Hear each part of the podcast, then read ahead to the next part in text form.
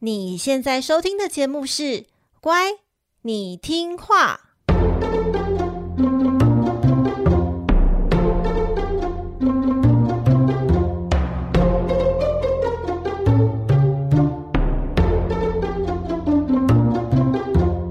每集介绍一则故事加一幅名画，从故事的关键找出欣赏艺术的线索。只要听懂故事，就能够看懂名画。现在跟着我们一起乖乖听话。大家好，我是葵花子，欢迎收听《乖，你听话》。每集介绍一则故事加一幅名画，希望你听懂故事就能够看懂名画。这一集呢是《乖，你听话》第二季的第一集，我们正式开张喽。第二季将主题定为基督教圣经的宗教化。关于葵花子为什么要选择这个主题，以及这个主题有什么重要性，甚至说比希腊罗马神话主题更应该要听的理由是什么，我在第二季第零集的节目预告有完整解释，请不要跳过前一集哦。那葵花子的好搭档，也就是大家的好伙伴佩锦，因为接下来有重要的人生规划，只好暂时退出节目制作。葵花子会一个人勇敢的、坚强的继续陪伴大家，和大家分享各种有趣的故事，还有必看的经典画作。我在第二集节目预告，同时有说，我不是基督徒，不会和大家传教，请大家不要担心。在准备圣经故事的讲稿时啊，我有时候甚至会不小心又入戏太深，写法太歪。不是因为我内心很糟糕啦，是因为圣经有不少很值得歪楼的故事，大家想不到吧？我怕我控制不住自己，然后害大家会对圣经产生奇怪的印象，所以这一季我会邀请一位神秘的客座主持人，请他帮我把节目导上正轨。不过我觉得他有时候。会歪的比我更严重啦！好啦，我们现在有请我们的客座主持人米奇小姐，鼓掌！Hello，各位小乖乖，很荣幸可以接到葵花子的邀请，参与《乖，你听话》的第二季。粗鄙的在下，我会努力试着跟上大家的气质。米奇小姐是葵花子的高中同学，所以我们算认识了超过。很伤心，你不要再算了，好，不要再算了。好，那从认识他开始呢，他就是基督徒，就也是我身边少数的基督徒啦。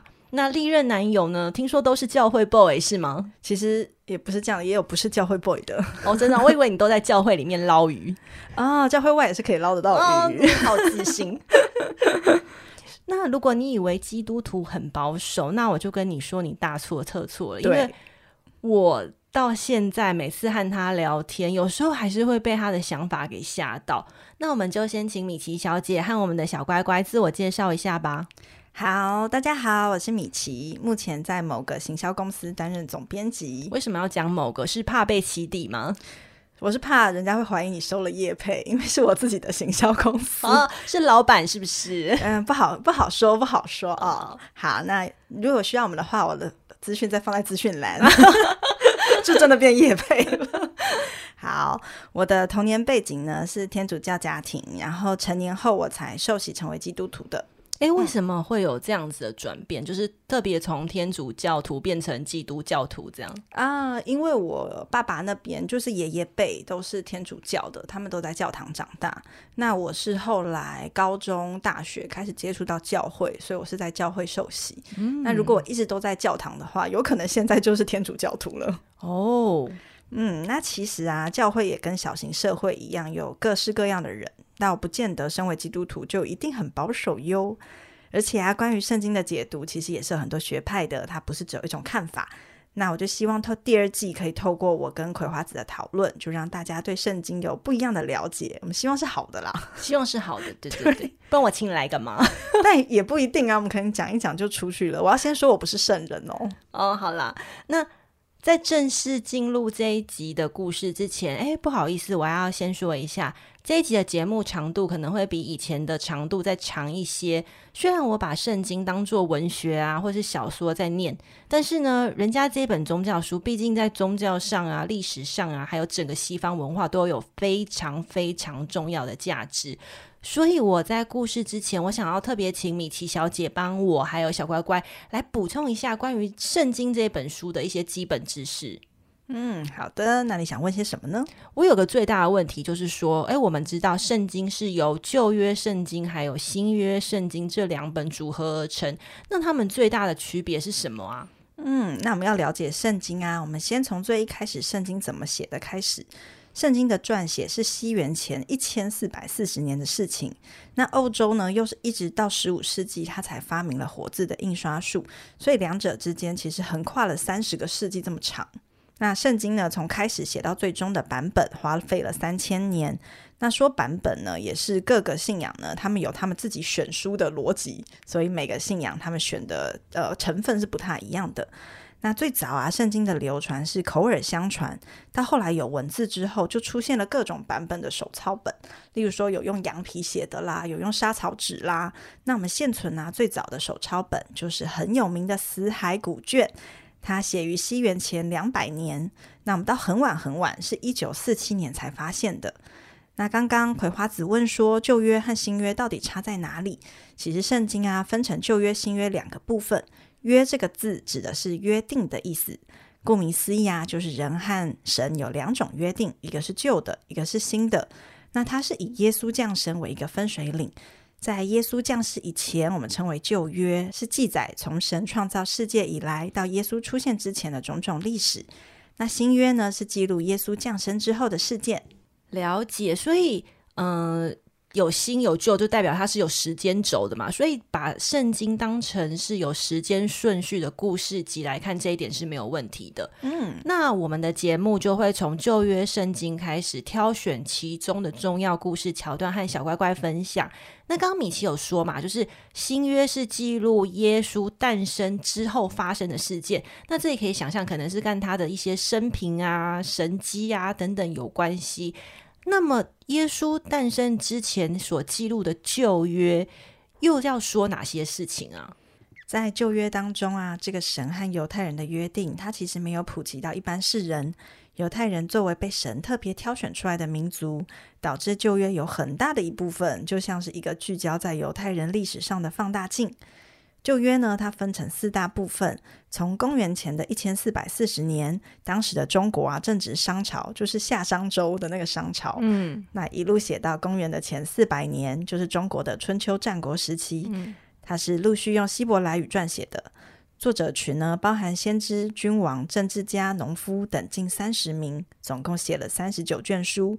他一路啊，就从神创造世界，记录到犹太民族的复兴与衰败。所以等于是说，这个一千年期间，就是有将近三十名的不一样身份的各式各样的作者参与到这个旧约圣经的写作，而且写作的过程还是非常有逻辑性的，这样子一路。经历了千年之久，是吗？你觉得很神奇吧？很神奇啊！如果包含新约，他们有四十几个作者，而且里面你看，我们高的包含先知、君王、政治家，是有受过教育的哦。对，还有农夫、渔夫、税吏等等，不太受过教育的哦。嗯，然后大家居然就是横跨了一千多年的写作经验，或者口耳相传的经验，还没有出现逻辑上的谬误，这是一个简直就跟神迹一样的事。到底为什么会发生这件事情？是不是因为大家都有一个很强烈的？宗教信仰还有一个主旨，就在不偏离主旨的情况之下，才能够达成这件事情啊。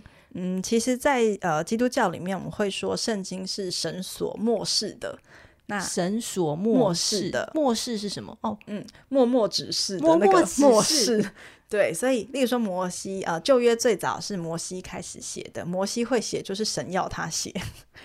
那像摩西不可能经历过创造世界这件事嘛，所以就是神告诉他当时创造天地发生了什么事，于是摩西就记下来。嗯、那所以过程当中，大家都会认为这些作者是跟神有一个呃互相联系的关系。神告诉他要写什么，于是他就记录下来。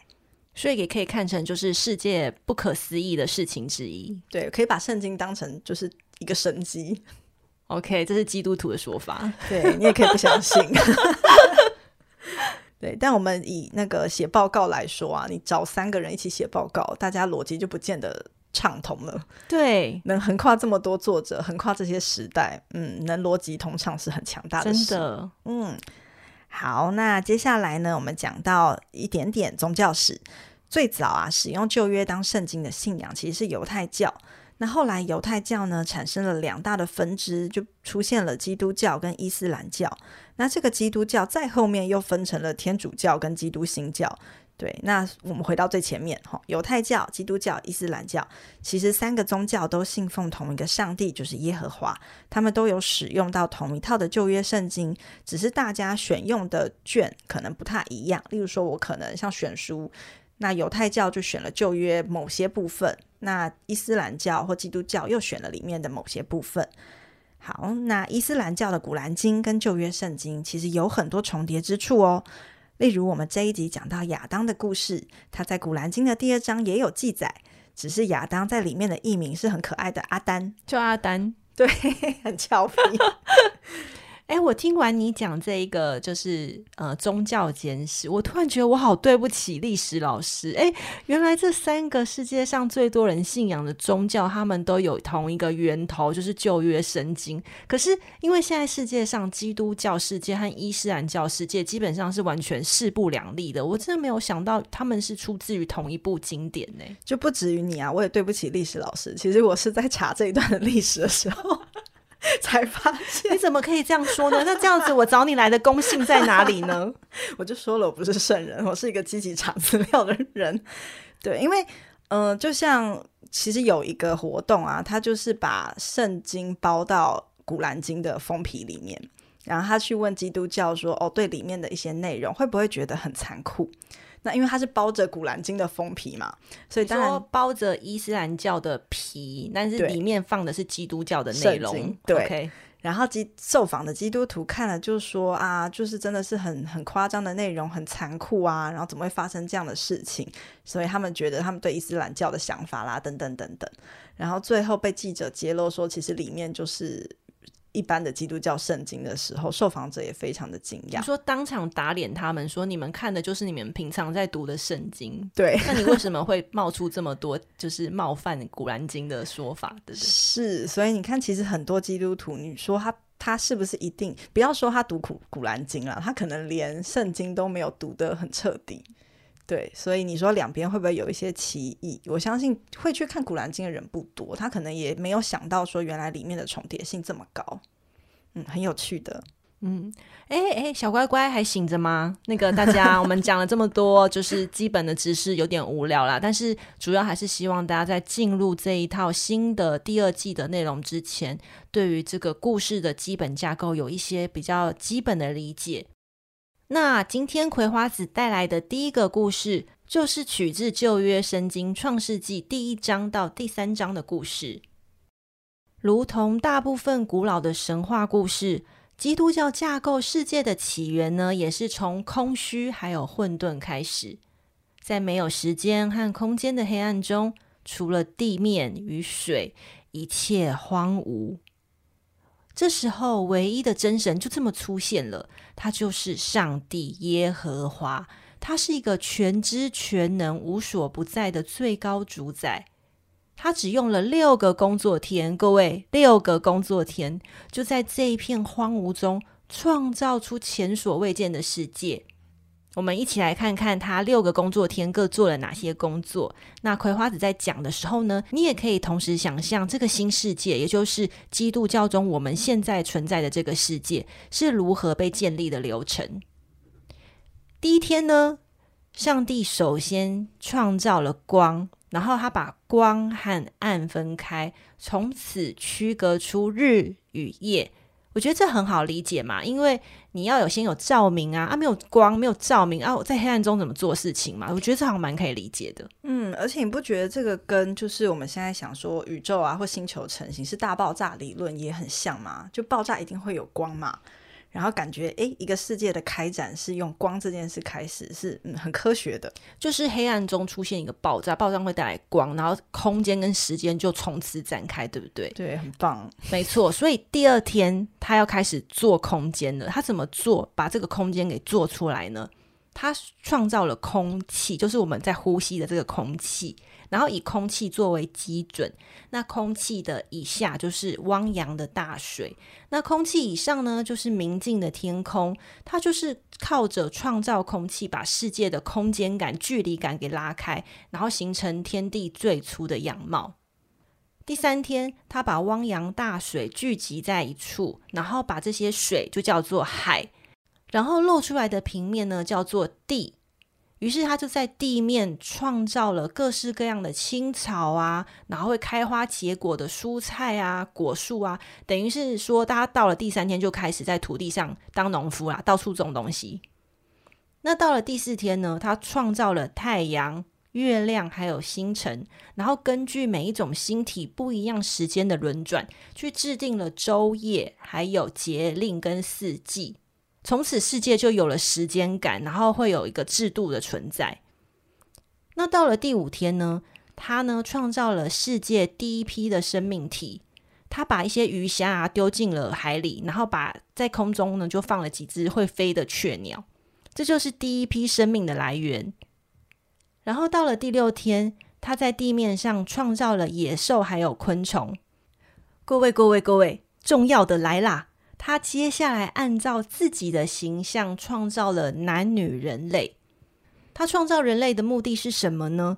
上帝赋予人类的工作就是叫他们去管理他刚创造出来的大地万物。那薪水呢，就是蔬菜水果免费吃到饱。等一下，等一下，他创造这些工作，然后叫人来做。他是史上的第一个惯老板吧？哎、欸，真的好苛刻，就是 对啊，你做了一堆事，然后你给你吃水果，你不够人手了，你就把人手弄出来，然后他们的薪水就是他们自己的成果，不是吗？真的，而且他还有一个很过分的事情，就是他在请他们吃这些免费蔬菜水果的时候，还跟他们说：“哎、欸，你们人类，我祝福你们，你们呐、啊、就继续生养众多，然后。”那个呃，遍满地面，就是多生啊，赶快去多生，就是世界上第一位长辈的催生攻击，好可怕。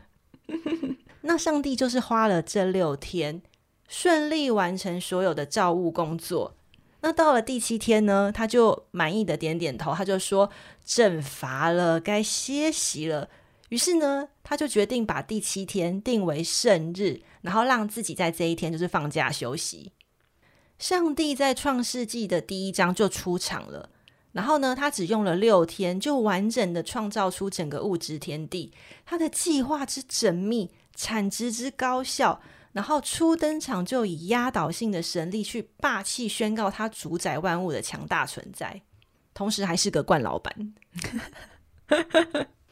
刚刚有说到嘛，那上帝卖力工作到第六天的时候，他按照自己的形象创造了人类。然后他创造人类的美材呢，就是拿取地上的尘土，然后捏泥巴啊，捏泥巴，然后捏捏捏捏捏出了一个男人的形体，然后接着把气吹进这泥人的鼻孔里，于是呢，这泥人就成了有灵气的活人。然后上帝赐名他为亚当。诶，这就是我们刚刚在讲的那个第六天，他说他创造了男女人类，然后。呃，送呃赐予他就是叫什么生养众多，有的没的，就是这个这个就是亚当吗？嗯，你会觉得很奇怪，对不对？因为明明已经第七天了，然后怎么又捏了一个人叫亚当？对，这就是圣经写作有趣的地方。他会先给你一个框架，例如说，哦，这七天上帝做了什么事，世界怎么样？那现在讲到创造亚当，你就想成我们被拉到第六天，然后个放大镜帮你聚焦他创造拟人的过程。所以其实这个是第六天发生的事。哦，然后上帝呢，就在东方的伊甸，然后精心打造了一座非常精致又美丽的花园。然后在花园里呢，种植各式各样漂亮的果树，还有两棵特别的树，一棵呢叫做生命树，另一棵叫做善恶树。上帝呢，就把亚当放置在这个花园里，然后呢，提供他甜美水果无限吃到饱。但同时啊，他也警告他说：“哎哎，你千万不能吃善恶树上的果子。然后，如果你吃下这一棵树上的果实，你就绝对必死无疑。这一棵树的果实呢，因为它是被上帝特别禁止的，所以我们就会称呼它为禁果。”亚当负责看守上帝的伊甸园，他虽然有吃不完的水果，但是呢，孤家寡人觉得忍，单身狗啊就觉得啊，无精打采在院子里，就是每天管管水果啊，浇浇水啊，然后这样无精打采的，没有人陪他。你看，连上帝都觉得单身狗是不好的，对，他觉得他不好，然后他就心疼他一个人独居，然后就决定说：“哎呀，爸爸，帮你找个可爱的伴侣吧。”于是上帝就使用了神奇的魔力，让亚当先昏沉的睡去，然后趁他睡着的时候呢，取下他体内的一根肋骨，然后再把肉合起来。这时候神奇的事情发生了，上帝居然用那一根肋骨创造出第一个女人。你不觉得这整个过程根本就是上帝的外科手术吗？先是把那个亚当的胸部那边先开一道，然后 取下肋骨，然后把肉合起来，然后，然后又在进行就是无性的繁殖。哎，他居然用一根骨头就可以做出了一个女人。这个除了冠老板的身份之外，又有一个医生的身份，是史上第一个医生。对，那上帝把这个女人带到单身狗亚当的面前，那亚当呢，就将这个女人命名为夏娃。从此，亚当和夏娃两个人结伴而行，在花园里过着无忧无虑的快乐小日子。但是呢，故事通常都是这样子的：快乐的日子总是过得不久。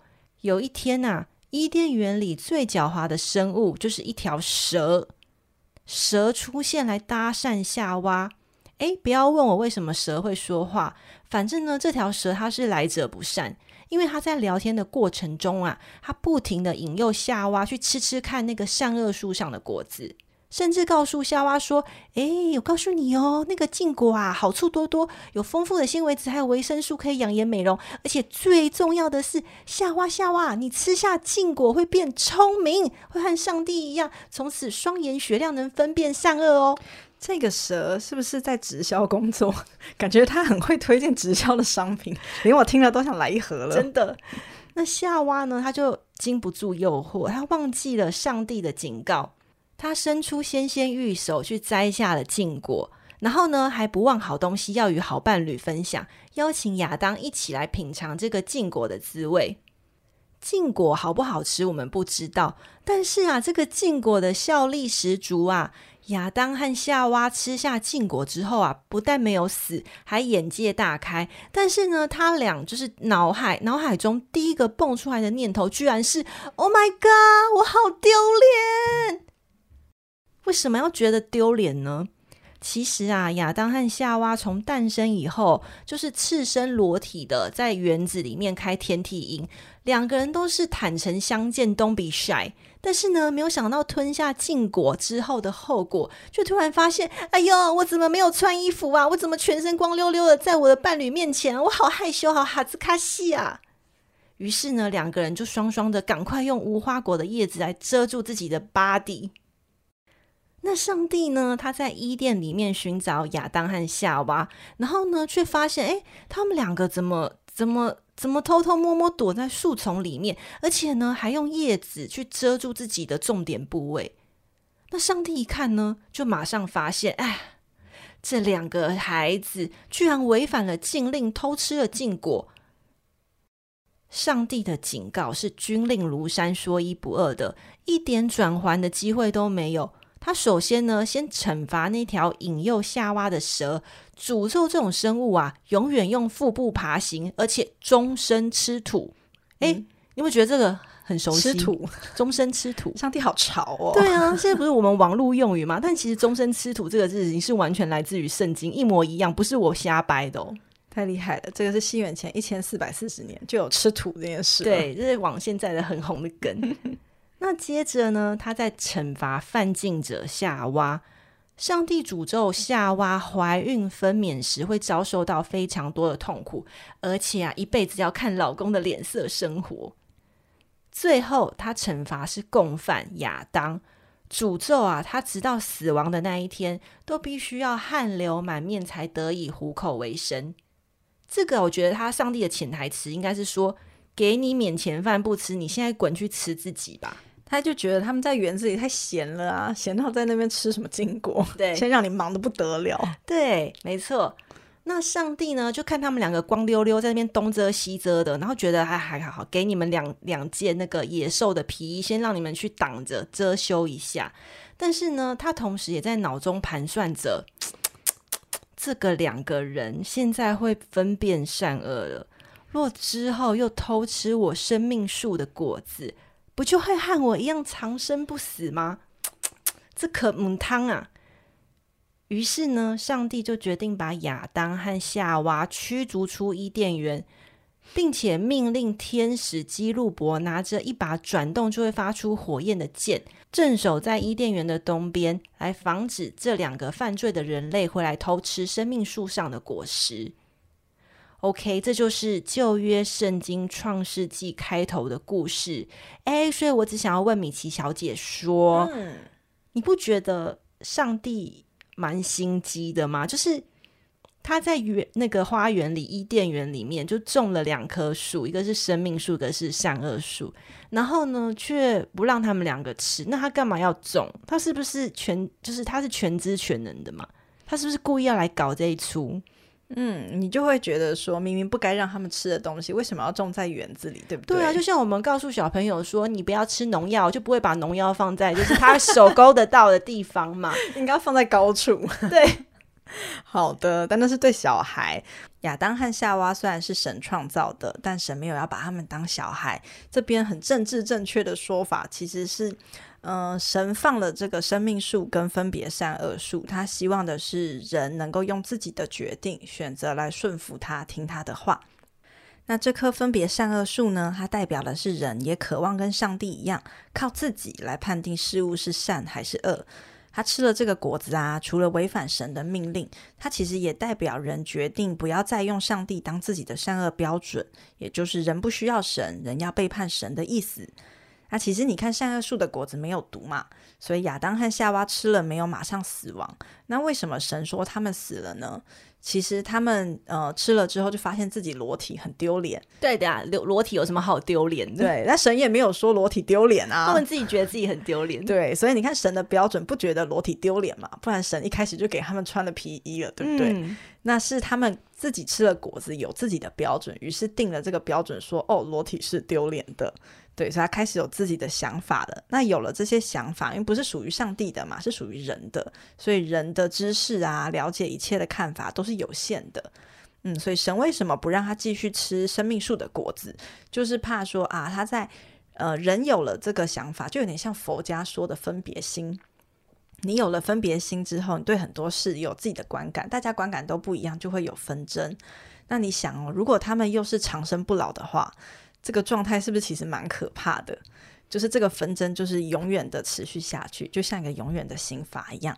所以你可以说上帝心机很重，但换个角度也可以觉得上帝其实是非常慈爱的。那就像有些我们担心小孩出去啊会受伤啊被人抓走，那我们就把小孩绑在家里面。其实这样就没有真正的自由了。就是小孩虽然他不会发生任何的错事，但他也没有任何选择的机会。所以，一个没有选择权的自由，其实就不是真正的自由。会不会讲太深了？我还是觉得上帝很心机，就是他故意放树，然后在伊甸园里，然后让他的孩子们，就是亚当和夏娃，每天面对这样子的诱惑。然后呢，他希望他们有选择的自由，但是他希望他选择的结果是听从他的话，对不对？嗯，他很，我觉得他就像期待爱情去做了这件事，就很像，例如说你的男友的手机里有一个交友 APP，然后你就是与其逼他说每天都要检查你的手机，你就觉得好啊，我就放着你的 APP，我相信你会选择我。对，但上帝就是很可怜的发现，人家每次都选择了交友 APP 上面的别的对象，就是选择都不是上帝，对，他可能很伤心吧。哦，是这样子。可是我们应该要用这样子的角度来看，因为我每次在我我之前在看这一段故事的时候，只觉得他很心急。但如果他是，你看这样是不是一往情深？我不叫你删你的 APP，哎，我我没有装 APP，好不好？人家已婚，人家是良家妇女，有很多人已婚还是有的交友 APP，啊。哦，是你吗？没有，我去，赶快撇清的，对，我们政治正确，对，来讲上帝很慈爱。那我还有第二个问题，嗯，为什么圣经中的女人是要用肋骨做成的呢？因为啊，就是所有的那种古老的神话故事中都有一个共通性，就是谈到人类起源的时候，像是中国神话的女娲啊，或者是希腊神话的普罗米修斯，大家都是用泥土去造人。嗯，那为什么只有圣经中的第一个女人夏娃是用肋骨做成的？这个是什么意思？哦，你可以给我说清楚吗？因为你看嘛，前面他有讲到用泥土造人嘛，那这个再重复一次，我又在用泥土造人，不是就很无聊吗？不会啊，很平等啊。全知全能的上帝，全知全能的上帝，他就是要秀一手的意思，没有啦，开玩笑。他造了创造了六天还不够吗？然后现在还要再一个，是不是？我多秀一手，这样我我除了这个还可以用这个造人哦，无性外科手术 没有啦，就是圣经里面其实并没有去讲说为什么神要用肋骨。可是有一个解经的学者啊，是这样描述的。他说：“神造女人呢，不是用男人的头骨，就很像以女人为领导；他或是也不是用脚骨嘛，就像是以女人为低卑的，而是他选择用肋骨，表示男人和女人是平等。那肋骨呢，位于男人的胸膛，是表明女人要受男人的保护；肋骨又挨着他的心脏，就更表明说女人是男人心中所亲爱的。有没有觉得很浪漫呢？好像有一点。”然后再补一个很无用的不浪漫的小故事。其实圣经的原文啊，就是它的希伯来文，这个不是讲乐谷，是讲乐边，所以它更合适的表达，其实要说是乐牌，就是上帝用乐牌创造了夏娃。所以亚当看到夏娃说的第一句话是：“这是我骨中的骨，肉中的肉。”我相信他在看到夏娃的瞬间，应该觉得是块很好吃的肉。哦，就是说夏娃，你就是我身体里面最好吃的那一块，好想把你一口吃掉。你看，想到乐牌，是不是心中就有那个画面？可恶，为什么会变得这么好笑？有好吃的感觉。嗯。那圣经里的第一对 CP 亚当和夏娃呢，在故事中被设定为人类的始祖，同时也是人类犯罪的开端。因此呢，在基督教的艺术，它成为一个很重要的图像。我们在欣赏艺术时呢，只要掌握三个关键的线索，就能够快速辨认出这个艺术主题。第一个关键人物，他主要是由一位裸男加上一位裸女所组成，他们就是亚当和夏娃。他们的肢体动作常会被描绘成用手啊，或者是用树叶去遮住下体私密的部位，或者是用树叶去围在腰间。第二个关键呢，就是那一条引诱夏娃的蛇，而这条蛇呢，通常会靠近或者是缠绕着夏娃。第三个关键呢，就是果树和果子，也就是所谓的禁果。这个果子呢，不是被蛇咬在嘴里，就是出现在夏娃手上。诶，请问一下，那个禁果到底是什么水果啊？你这个问题啊，就跟历代的画家一样，他们都有这个困扰，因为圣经里根本没有说分别善恶树是什么树，所以他也没有说禁果是哪一种水果。可是作画的画家总是要有个具体的代表吧，不然他根本画不出来。所以呢，就有人根据希腊神话的金苹果元素，你还记得之前的节目好像有讲过这个金苹果的故事？有有有，我们有跟小乖乖分享过金苹果审美大赛，就是从雅典娜、还有赫拉、还有那个呃维纳斯三个人选一个最美的，然后金苹果就是奖品，对对，大家小乖乖应该都还记得。最后还引发那个特洛伊战争的事情。没错没错。所以呢，画家呢就因为这个希腊神话的缘由，把苹果作为禁果的代表。那除了苹果以外，其实也有画家选用香櫞，就是一种橘子的水果，或者是石榴当做代替。今天要介绍亚当和夏娃的名画呢，来自于米开朗基罗为西斯丁礼拜堂绘制的《创世纪》当中的其中一幅，叫做《诱惑与逐出乐园》。现在就让我们打开 IG 一起欣赏吧。米奇小姐打开了吗？有，打开喽。米开朗基罗是出生于西元一四七五年的佛罗伦斯，和同世代的达文西和拉斐尔并称为文艺复兴三杰，也就是当时代最重要的三位艺术家。米开朗基罗从小就是个极度热爱雕塑的孩子，他喜欢研究希腊古典的雕刻，也会自己解剖人体。年纪轻轻呢，就靠着超硬的雕刻实力制霸整个意大利。不仅一般平民敬仰他哦，甚至连富商啊、教宗啊都非常的礼遇他。他喜欢说自己是雕刻家，而不是画家。画画之于他呢，就不过是个为了研究雕刻而学习的技术。他画画明明这么有名，然后他在这边很秋的说：“哦，老子不是靠画画为生的，是怎么样？”因为他就是一个从小热爱雕刻那种立体唯美度的那种三 D 空间感，他觉得可能平面的画画没办法满足他，所以当他在西元一五零六年，也就是他三十一岁的时候呢，他收到当时的教宗卢略二世委托。指明要他绘制西斯丁礼拜堂的装饰壁画时呢，他竟然怀疑这一切都是敌人要陷害他的阴谋，故意要给他这个超级大任务，要让他身败名裂。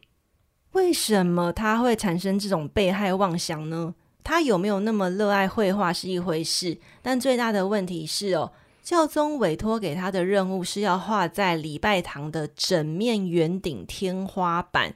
注意哦，是整面哦。这个天花板的尺寸有多大呢？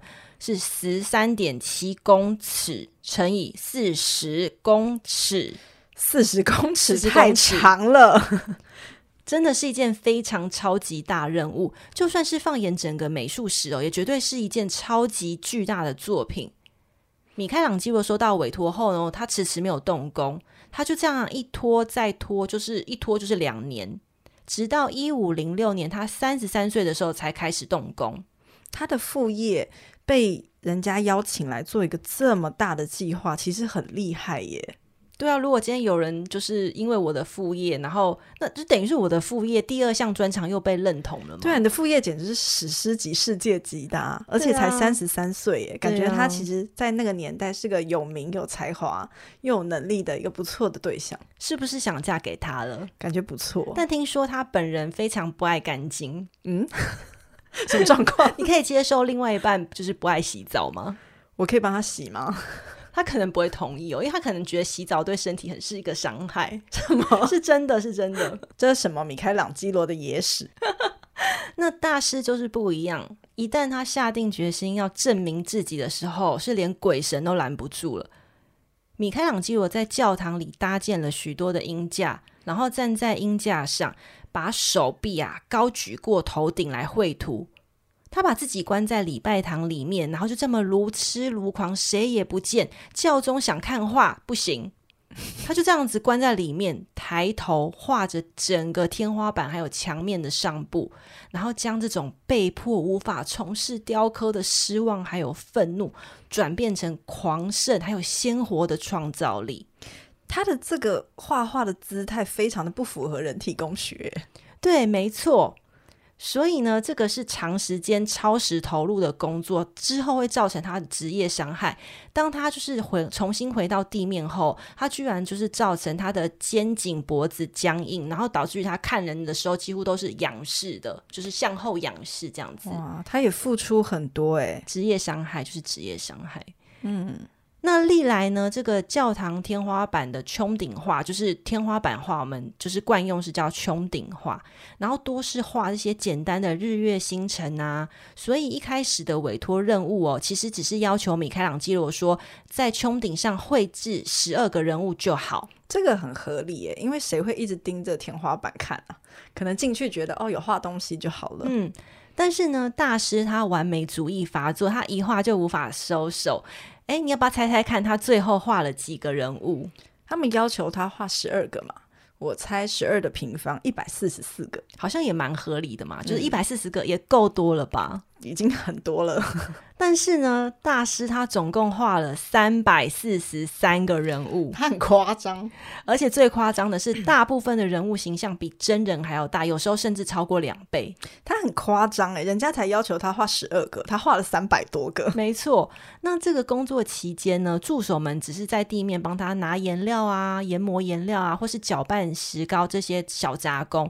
这个纸笔画画的工作几乎都是由他一个人独自完成的，他就这么一画就画了四年，整整的四年，哇！而且他还是要举手超过头顶这样子画，对不对？没错，没错。所以你一定能想象，这是靠着多么惊人的体力和毅力才能够投入在这一幅超大的壁画里。我们恭敬的叫他一声硬汉，一点也不过分，真的。而且我现在可以理解他不洗澡了这件事了，他一定没有时间洗澡。嗯、他不对，他手根本抬不起来洗澡。这才是真正的原因。没错。米开朗基罗的穹顶画呢，是由两个部分组成的。那个天花板的四周环绕的是先知，还有女预言家等人像。最中间的重要位置呢，则是取材于旧约圣经创世纪的一套宗教连续画。这一套宗教连续画呢，总共有九幅图组成。其中的前六幅图呢，就是刚刚葵花子分享的内容，就是从那个呃神分光暗，然后一直一直画到就是诱惑与逐出乐园，就是亚当和夏娃被赶出伊甸园的故事情节。哎，小乖乖有没有觉得，嗯，听完一个故事可以认识六幅图，好划算呢？简直是买一送五这种夸张的划算呢。那至于剩下的三幅图呢，就是描述诺亚的故事，就是诺亚方舟那个诺亚。那诺亚的故事呢，我们之后会再和大家分享。那这里就先卖个关子。好喽，让我们回到今天 IG 要分享的图。今天要分享的这一幅《诱惑与逐出乐园》呢，是一幅连续的画面。左边画的是亚当和夏娃被蛇引诱的情节，右边呢画的是他们小两口被逐出伊甸园的画面。我们今天会先把重点关注在左边，也就是整段故事中最具戏剧张力、即将要犯罪的那一刻。这幅图面呢，包含葵花子刚刚说的三个关键元素：第一个嘛，就是裸男加裸女；第二个就是蛇；第三个就是果树加水果。如果你有一边看图的话哦，你一定有注意到那一条蛇的造型非常的奇特。这个蛇比我预期的大小大得多了。而且它上面也不是蛇头啊，对，它被画成一个是女人，对，它是蛇尾，它是一个女人头蛇身的一种混种的怪物。嗯，那为什么会画成这样子的形象呢？其实哦，早期的图像志很常将这一段故事出现的蛇描绘成女人头蛇身的造型，有的时候更过分，会故意把蛇的脸画成和夏娃一样。这个目的呢，是用来强调女人是人类原罪的根源。这个完全就跟亚当的行径一样，因为在圣经里面啊，就是大家就责任一个推一个。就上帝问女人说：“为什么吃禁果的时候，他说是蛇叫我吃的。”然后亚当说：“是你赐给我的女人，她叫我吃的。”反正就是所有的错都是女人的错，对，都推到女人身上，超过分。那这一条蛇精呢？它粗壮的尾巴这样一圈又一圈，紧紧缠绕着善恶树的树干，然后伸手递出禁果交给夏娃。与此同时呢，亚当也主动来伸手迎向蛇。你可以从他们的肢体看出，没有任何一丝的犹豫，反而有种他们两个是主动追求禁果的感觉。从画面上看起来，其实他们很像在进行某一种接力的运动，哎，就有种互助合作的气氛。哎，你说蛇在那个树上说：“哎，我摘到果子喽，来给你，传给你，哦，给我，给我，这样子，对不对？对，就哎，我传给你，你再传给他，他再传过来，这种概念。那再来，我们不难发现，米开朗基罗笔下的人物体型哦，全部都非常的健美啊！你看看那个肌肉，是不是看起来又硬又壮？真的，男这个身体看起来，嗯。很不错，很养眼。不只是男生哦，就连女生也是那种体脂肪超低的健美身材。这一种体态呢，就是米开朗基罗在彻底研究过人体骨骼还有肌肉之后，发展出心目中最完整的肉体样貌。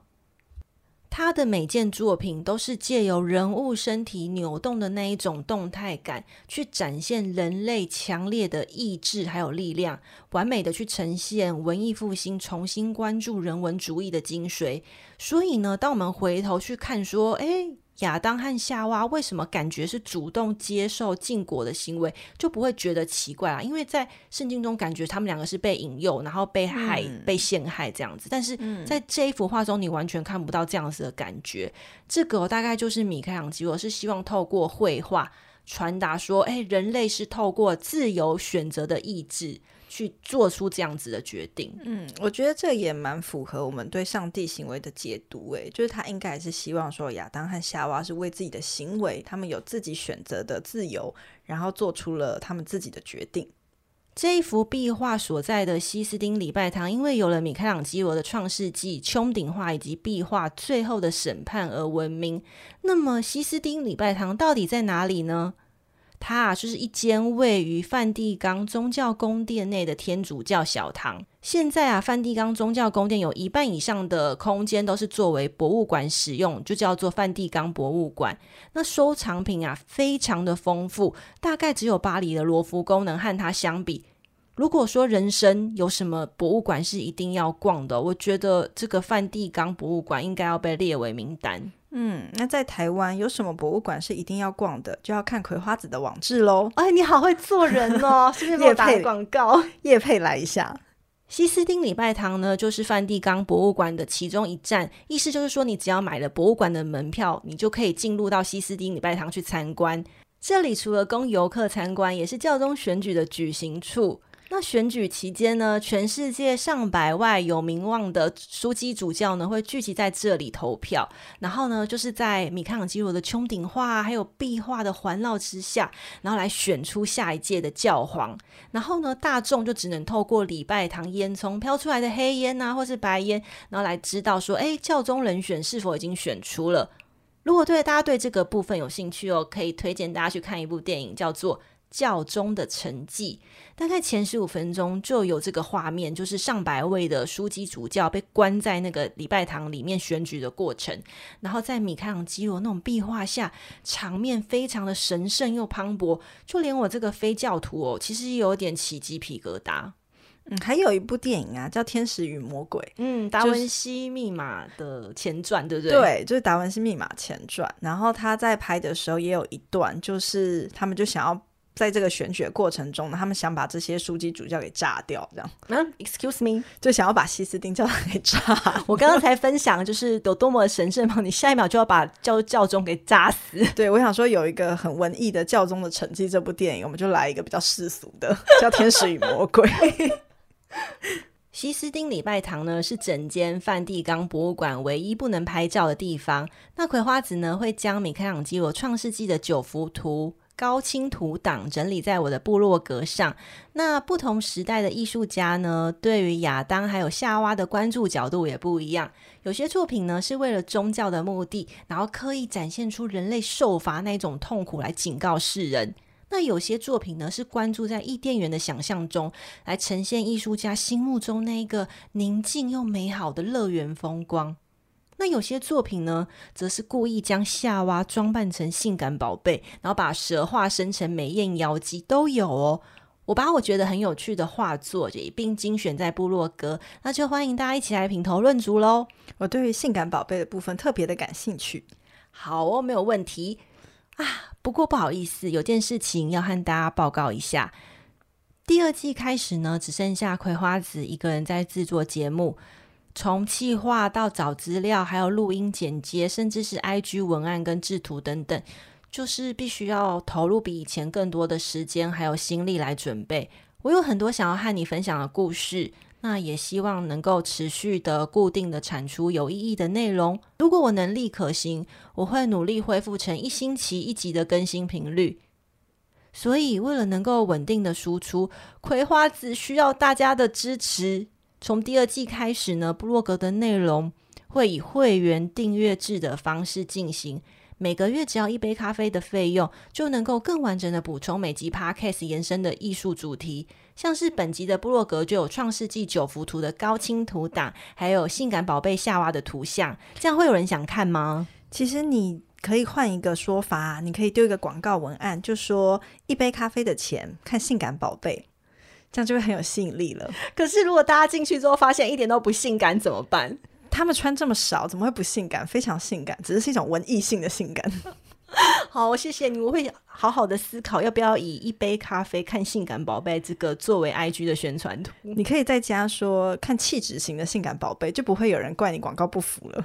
我真的很怕大家说，哎、欸，哪里性感？我去看 A 片就好了。这个是太低俗的兴趣，我们是高级的。嗯，好哦。如果你喜欢《乖，你听话》这个节目，但是你不想要每个月订阅，葵花子也很欢迎单次的小额赞助，或是在 Apple Podcast 帮我按赞五颗星，追踪 IG，分享给你身边周遭同样对听故事或艺术有兴趣的亲朋好友们。IG 部落格会员订阅还有赞助连结的资讯会放在本集 Podcast 的资讯栏里，真心的感谢有你的支持。那下一集呢，我们将继续关注亚当和夏娃这对 CP 被赶出伊甸园之后，他们又去了哪里，以及又干了哪些好事。下周请大家准时收听喽！这个频道是乖，你听话，我们下集见，拜拜，拜拜。